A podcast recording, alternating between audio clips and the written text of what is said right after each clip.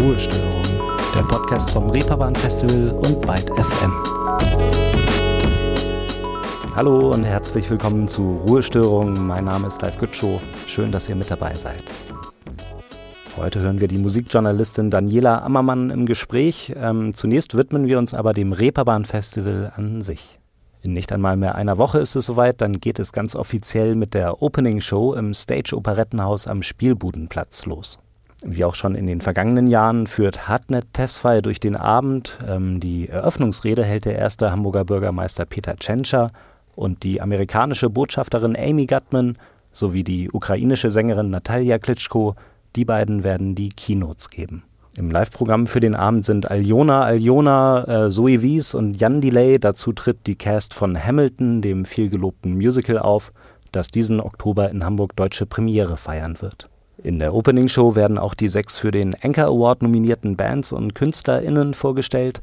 Ähm, das sind dieses Jahr das britische Indie-Rock-Trio Cassia, die ebenfalls aus England kommenden Lime Garden, ähm, Ecstasy mit Doppel-K aus Kanada, die belgischen Shoegazer The Haunted Youth, die deutsche Musikerin Feline Sonny und Velour, ein äh, Quintett aus noch einmal Großbritannien. Außerdem ist der Auftritt eines noch geheimen internationalen Star-Acts angekündigt. Wir dürfen gespannt sein. Das äh, offizielle Eröffnungskonzert gibt der britische Rapper Loyal Kana. Yeah, listen, uh, let me tell you what I hate. Everything I ain't. Everything I've done. Everything I break. I hate the way that you were saying I'll be great. Straight, let me tell you what I love. That there's no one above. Before it is what it is. Shit, same thought it was what it was. Yeah, I'm like the dove that had flew. Too close to the sun and he knew. Hate von Loyal hier in Ruhestörungen, dem Podcast zum Reeperbahn Festival. Und genau das findet in wenigen Tagen schon statt, nämlich vom 21. bis zum 24. September. Über vier Tage hinweg könnt ihr dort 400 Konzerte, 30 Kunstprogramme und über 150 Konferenzveranstaltungen erleben. Eine Konferenzreihe davon heißt 10 Reasons Why, 10 Gründe, warum du in der Musikbranche arbeiten solltest. Und die findet im Rahmen des Next Gen Programms statt, bei dem es um Berufsbilder im Musikbusiness geht. Am Samstag läuft das Format von 10 bis 16 Uhr im Festival Village auf dem Heiligen Geistfeld und dieses Format richtet sich speziell an junge Menschen, die den beruflichen Start in die Musikbranche suchen, sei es als BerufsanfängerInnen oder aber auch über den Quereinstieg. Dabei geht es im Einzelnen über Teilbereiche wie etwa Booking, Labelmanagement, äh, Produktion, also auch äh, Veranstaltungsproduktion oder äh, Radio zum Beispiel auch.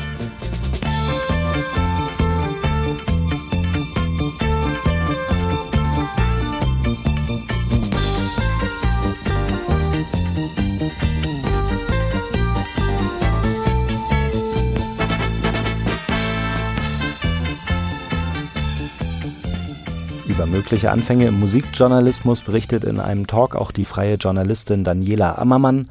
Sie erzählt uns hier schon einmal, worum es ganz generell in der 10 Reasons Why-Reihe geht.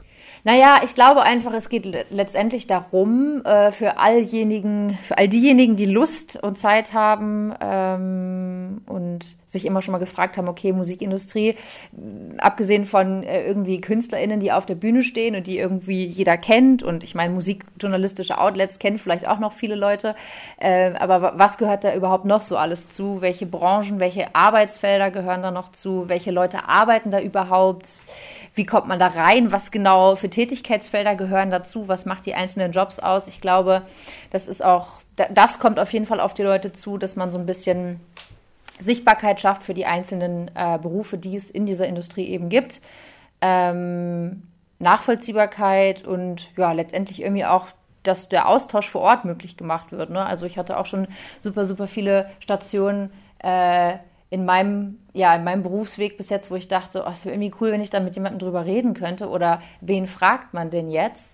Ähm, und das sind so, das zum Beispiel ist dann so ein Ort, an dem genau das passieren könnte irgendwie. Daniela Ammermann zu dem Programm 10 Reasons Why, 10 Gründe, warum du in der Musikbranche arbeiten solltest.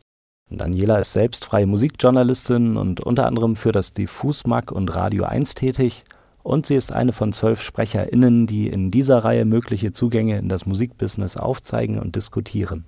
Wie ihr eigener Weg in die Musikbranche aussah, das erzählt uns Daniela hier habe, glaube ich, schon recht schnell, so nachdem ich irgendwann meinen Abschluss gemacht habe, festgestellt, ähm, wo so ähm, meine Präferenzen liegen, irgendwie so auch in der Freizeit, in Hobbys und so, und dass ich halt irgendwie beruflich später auf jeden Fall mal was machen möchte, was mir irgendwie äh, Spaß im Alltag bereitet. Ähm, und äh, ja, ich, ich weiß gar nicht mehr so richtig wie. Also ich, ich kann mich jetzt nicht an einen Tag erinnern, an dem ich sage, okay, da habe ich den Schluss gefasst, aber ähm, die, die, Vorstellung oder ähm, so, ja, ähm, die Idee, Musikjournalistin zu werden, die existierte irgendwie schon relativ lange. Also auch tatsächlich schon irgendwie so, bevor ich angefangen habe zu studieren und so, ja. Zunächst gab es bei Daniela Ammermann, heute erfolgreiche freie Musikjournalistin, also eher so eine vage Idee, äh, einen ungefähren Wunsch, in diesem Feld zu arbeiten. Also richtige Aha-Momente stellten sich dabei erst in der tatsächlichen Arbeit ein. Also diese, diese Augenblicke, dass ich das auf jeden Fall machen will, die gab es dann bestätigenderweise tatsächlich im, äh, im Alltag dann. Also als ich schon irgendwie in Berlin gewohnt habe, in Berlin beim Diffus-Magazin gearbeitet habe und da so meine ersten Erfahrungen auch vor der Kamera gesammelt habe, da habe ich dann wirklich festgestellt, okay, das ist es echt wirklich. Also so nach dem Motto eher so Glück gehabt, ähm, das, was ich mir irgendwie cool vorgestellt habe, das ähm, macht tatsächlich auch Spaß und das ist tatsächlich auch ganz cool.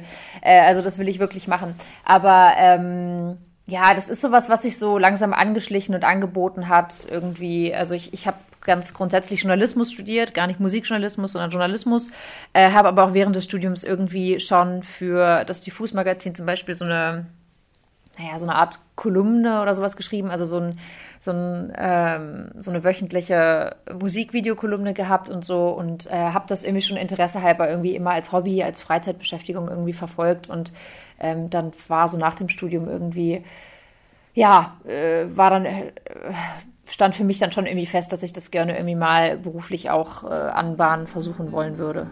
Ja. I did it all, I did it all, I did it all. I did it all for the love of a music journalist.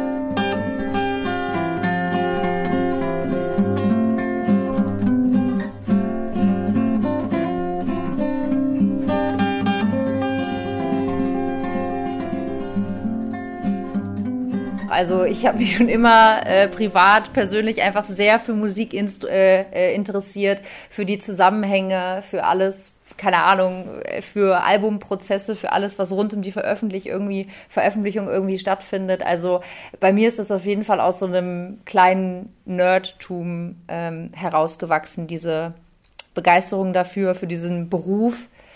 Ähm, und auch einfach, weil es ein Beruf ist, bei dem man, wenn nicht gerade Pandemie ist, ähm, ja eigentlich mit super vielen Leuten zusammenkommt, ähm, indem man sehr viel unterwegs sein kann, wenn man irgendwie äh, auf Konzerte ist, auf Festivals ist, äh, bei dem man sehr viele spannende Leute treffen kann, wenn man ähm, irgendwie Interviews führt äh, und ja, einem immer auch wieder neue Perspektiven eröffnet werden. Also es ist eigentlich an sich ein, ein sehr, sehr vielfältiger Beruf und das macht irgendwie so sehr Spaß daran.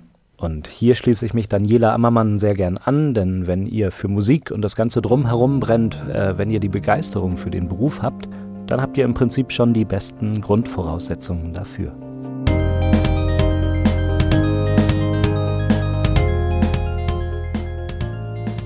Wer Musikjournalistin oder Musikjournalist werden möchte, der hat nicht den einen vorgezeichneten Ausbildungsweg vor sich. Ähm, darüber hinaus ist es so nicht mal eine geschützte Berufsbezeichnung.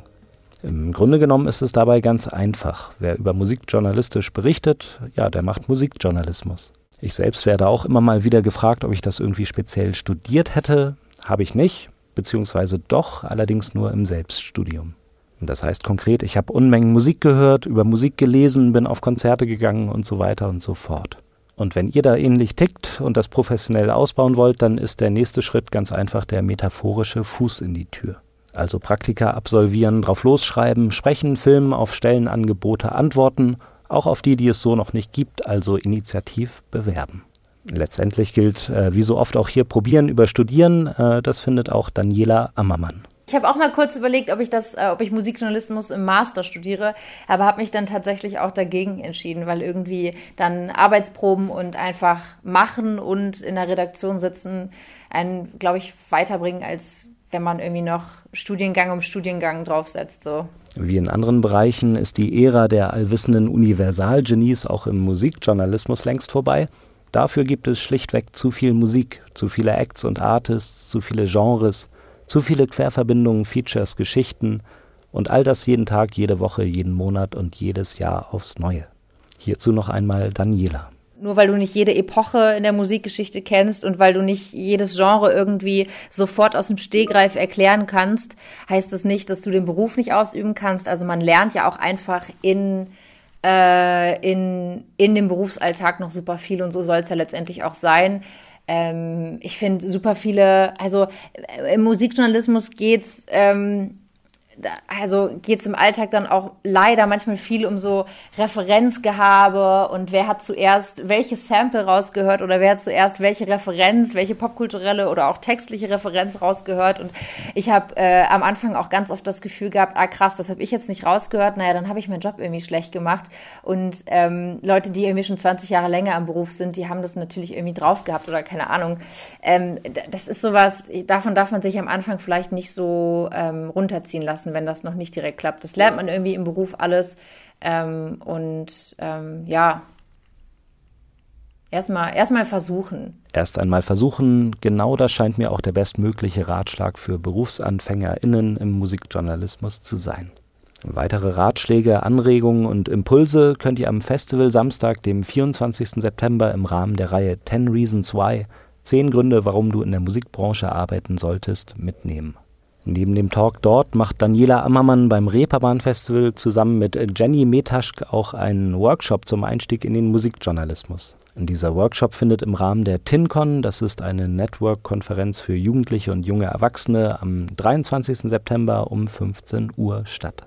Und das war es auch schon wieder diese Woche hier in Ruhestörung, dem Podcast zum Reeperbahn Festival. Kommende Woche geht es los. Ich bin Live Gütschow und ich hoffe, wir sehen uns dort.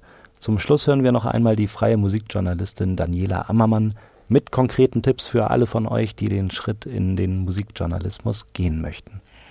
Ich würde sagen, so das Allerwichtigste ist halt irgendwie, dass man persönliches Interesse mitbringt, ähm, eine Faszination irgendwie dafür und dass man dann einfach mal macht. Einfach vielleicht auch mal ein bisschen ich, ja, vielleicht auch einfach mal ein bisschen frech ist, mal was ausprobiert, Leute anschreibt, da irgendwie nicht nachgibt, wenn man mal keine Rückmeldung bekommt, den Kopf in den Sand steckt und trotzdem sagt, hey, ich will das irgendwie versuchen. Und äh, wenn das halt darüber nicht klappt, dann mache ich es irgendwie auf eigene Faust über so ein eigenes Outlet.